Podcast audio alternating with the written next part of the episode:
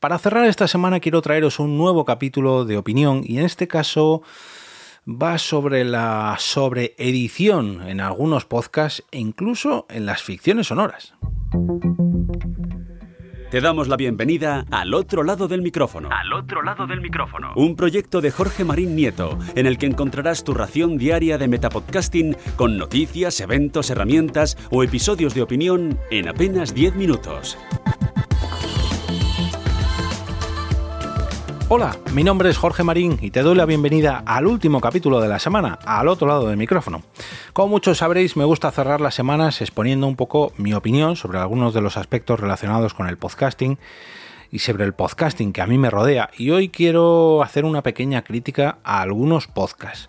No voy a decir nombres en concreto porque está muy feo y al fin y al cabo esto es mi opinión para gustos los colores, eh, imagino que a muchos de vosotros no os ocurrirá lo mismo que a mí, pero a muchos de vosotros seguro que sí. Me explico. Hoy quiero hablaros sobre la sobreedición o superedición de algunos podcasts y no hablo solamente de ficciones sonoras, que también, sino incluso de podcasts mm, narrativos, conversacionales, todo tipo, todo tipo de podcasts. Y eso ocurre cuando el editor de dicho podcast se pasa poniendo, pues ya sea efectos sonoros, em, cortinillas, indicativos, eh, un montón, un montón de edición que, que te, al final te acaba interrumpiendo tanto que te tira para atrás, ¿no? A mí yo pongo muchas veces el indicativo este de jorgemarinieto.com barra café, que aprovecho, por cierto, a dar las gracias al patrocinador de este episodio, que es ni más ni menos que Fivecast, la plataforma de microaudios de máximo de 5 minutos, donde vosotros también podéis colocar vuestro podcast allí para que se publique como en cualquier otra plataforma de podcast. Dicho esto, no voy a poner hoy el indicativo, porque lo pongo bastante a menudo, pero bueno, es un indicativo que tengo para eh, atraeros a, al sistema de mecenazgo que tengo y bueno, lo que os cuento habitualmente, ¿no? Para donde hago este podcast sostenible. Pero, no sé, creo que es un indicativo en un podcast de entre 5 o 10 minutos que, hombre, pues está claro que es como una especie de publicidad, ¿no? Donde anuncio ahí el sistema de mecenazgo que utilizo. También tengo la intro, que todos los días Juan Navarro, Torre y yo, eh, poniendo voces, nos anuncia pues de qué va este podcast, ¿no? Al otro lado del micrófono, un proyecto de Jorge Marín Nieto, noticias, eventos, bla, lo que dice todos los días. Luego la despedida, una sintonía de fondo, pero no tiene más. No, no sé, de momento yo creo, yo creo, oye, habrá gente que no le guste mi edición de podcast, pero incluso en los podcasts que alguna vez he editado, que tienen muchos, pero que muchos efectos, intento mmm, que tenga un sentido, que, que si pongo un efecto, que si pongo una sintonía, que si pongo un, indicativo, sea para separar una sección y otra, ¿no? Para hacer un poquito de. para meter ahí un pequeño desengrasante, algo que llame la atención al oyente y que diga, uy, ¿qué ha pasado? Ha cambiado de sección. Ah, vale, ahora van a hablar de otro tema.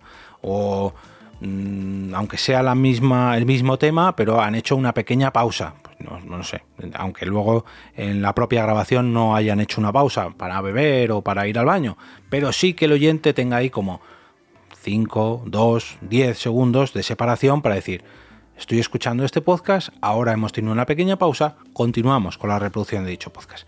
Pero hay muchos podcasts que no hacen esto, sino que van metiendo sintonías y van lanzando pads, sonidos, no sé, voy a lanzar así alguno al azar, no sé ni qué va a sonar está sonando hoy una música de misterio, eh, risas, eh, un efecto de cortinilla, no sé, van lanzando sonidos y sonidos y sonidos y, o te hacen un corte y suena pau, pau, pau, pau, o un disparo, o sonidos de memes. Eh, no sé, a mí personalmente me acaba sacando eso. Yo incluso en, en Por qué Podcast los ponía de vez en cuando, pero ya digo, a lo mejor en un programa de dos horas ponía dos, tres, cuatro como mucho, y ya me parecía que eran muchos. Me parecía una distracción para el oyente. Por no hablar de aquellas ficciones sonoras donde la sobreedición del podcast y de las voces de los propios actores en las que, que interpretan eh, los actores, perdón, los personajes de, de dichas ficciones sonoras eh, están tan tratadas sus voces y tienen tantos efectos que al final el diseño sonoro o, la edición sonora pasa por encima, ya no voy a decir de los actores, sino del propio guion de la ficción sonora, y eso me tira para atrás. O sea, está claro que, hay medios de comunicación que tienen eh, la posibilidad, tienen un músculo económico como para contratar ya sean bancos de sonidos, diseños sonoros, ediciones de audio, guiones sonoros, en fin, mucha, pero que mucha gente trabajando en una ficción sonora. Pero eso no quiere decir que tengan que ser los protagonistas. Sea, hay veces que estás escuchando, viene un, helicóptero por atrás y eh, una transmisión por radio y el protagonismo, el protagonista recibe un disparo y, a la vez se oye la gota de sangre y el doctor que interviene para curarle y todo eso en menos de 10 segundos que dice, pero por favor, que estoy escuchando? No hace falta retransmitir todo, no hace falta. Eh, no sé, hay veces que a lo mejor con un simple sonido, toda esa escena que me han montado de un helicóptero que han disparado al protagonista, que viene el médico en ambulancia, que derrapa una moto porque la ambulancia le ha cortado el paso, que no hace falta. Recuerdo un caso eh, de un podcast llamado Turing, que eh, es una especie de mm, investigación sobre un asesinato en una empresa de inteligencia artificial donde se construyen androides. Fijaros lo que estoy diciendo, ¿eh? inteligencia artificial, androides, un asesinato, unas oficinas cerradas al público donde cientos de personas están encerradas. Parece una película de ciencia ficción de, no sé, de Steven Spielberg o de mm, Christopher Nolan, donde hay muchos efectos especiales, pues apenas hay ningún efecto especial. Solamente son personas conversando, personas interpretando, con unos papelazos y unas interpretaciones que te llevan directamente a esas oficinas, donde no sabes quién es un androide o, quién es un humano. Pero es gracias a las voces, gracias a las interpretaciones. Apenas hay distracciones sonoras, no hay sobreedición. Y aunque haya edición, pues no sé, hay lo típico que se abre una puerta, se oyen unos pasos, vienen por el lado derecho y se van por el izquierdo, mm, interviene alguien en una llamada telefónica, no sé, cosas normales, cosas tranquilas, no hay una sobreedición, no hay una sobreexplotación.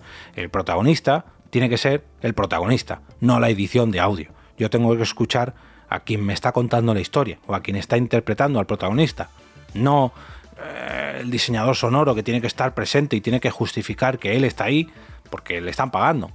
Personalmente a mí eso me tira para atrás y, en muchos podcasts muy pero que muy grandes he acabado aborreciéndolos por eso precisamente.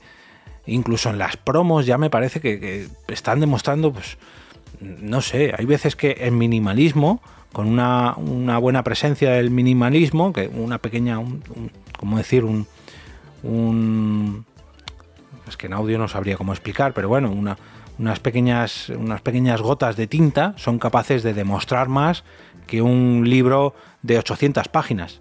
Pues a eso lo podemos hacer también en las promos de audio. No hace falta meter sonidos y sonidos y efectos y efectos. Y ahora te entro por aquí, nos dispara, nos acaba. Y venga efectos, y venga efectos, y risas enlatadas, y aplausos, venga, y, risas. Y... No, no, no, no es necesario, de verdad. No, no sobreeditéis. No hace falta interrumpir una conversación. No hace falta grandes efectos para hacer una buena ficción sonora. No, de verdad. O al menos esa es mi opinión. Mm, no, no es necesario justificar que tu podcast es muy grande porque metes muchos efectos. No, lo puedes hacer igual de bien sin meterlos. Incluso mejor sin meter tantos. Pero bueno, ya digo que es mi opinión. Espero que tengáis un gran fin de semana lleno de podcasts que utilicen o no estas técnicas de sobreedición de podcast que a mí personalmente no me gustan, pero bueno, ya digo, para gustos colores. Esto solo es un humilde capítulo de opinión. Pero sobre todo, sobre todo, sobre todo, que os gusten tanto como para recomendarlos el próximo lunes con motivo del lunes podcastero. No olvidéis entrar al canal de Telegram a través de t.me barra al otro lado del micrófono para votar allí vuestros capítulos favoritos en la encuesta de cada sábado por la mañana y de esa forma pues ayudarme a configurar una mejor parrilla gracias a vuestras opiniones de cara a la próxima semana.